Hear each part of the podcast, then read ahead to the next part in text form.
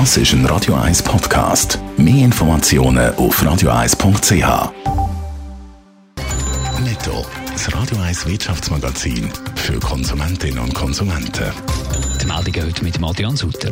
Nach der Verlust gestern an der Börse sind heute die meisten Börsen im Osten wieder im grünen Bereich gekehrt. Die Börsen in Japan, aber auch in China sind im Minus gestartet, hat dann ins Plus gekehrt. Auch der asiatische Erdölpreis hat können leicht zulegen. Der Flughafen Zürich hat heute ein erfreuliches Geschäftsergebnis können präsentieren. Die Erträge sind um 5% auf 1,2 Milliarden Franken gesteigert worden. Der Gewinn am Flughafen liegt gemäss Mitteilung bei knapp 310 Millionen Franken. Apple spürt die Auswirkungen vom Coronavirus deutlich. Im Februar hat der US-Konzern eine halbe Million weniger Smartphones auf China verkauft. Das ist die Hälfte weniger als noch vor einem Jahr.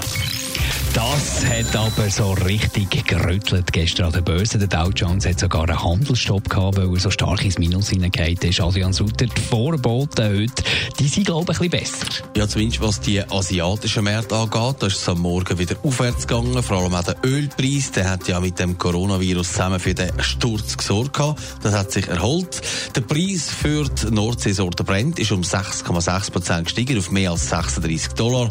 Der Preis für die Sorte WTI um 6 6% auf 33 Dollar. Das nachdem gestern der Ölpreis um 30% abgesagt ist. Trotzdem, die Verluste der Börse, die sind noch lange spürbar, oder? Ja, das tut natürlich weh. Beim Swiss Market Index hat gestern auch mit einem Plus von, mit einem Minus von 5% geschlossen. Gewisse Titel, die haben da heftig blüht. Der CS und UBS zum Teil sind äh, zweistellige Minusbereich seit durch den Tag durch. Solche Krisen sind aber auch nicht ganz neu, sagt Daniel Kalt, der Chefökonom von der UBS. Man weiss aus Erfahrung, das wird sich erholen braucht aber Zeit. Es wäre, denke ich, auch da die Erwartung, dass man nach einiger Zeit die Verluste in den Aktienmärkten irgendwann wieder aufhalten.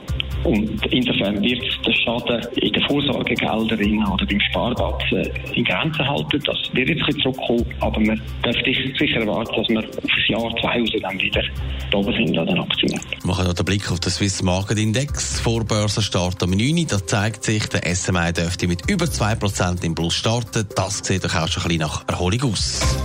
Netto, das Radio 1 Wirtschaftsmagazin für Konsumentinnen und Konsumenten.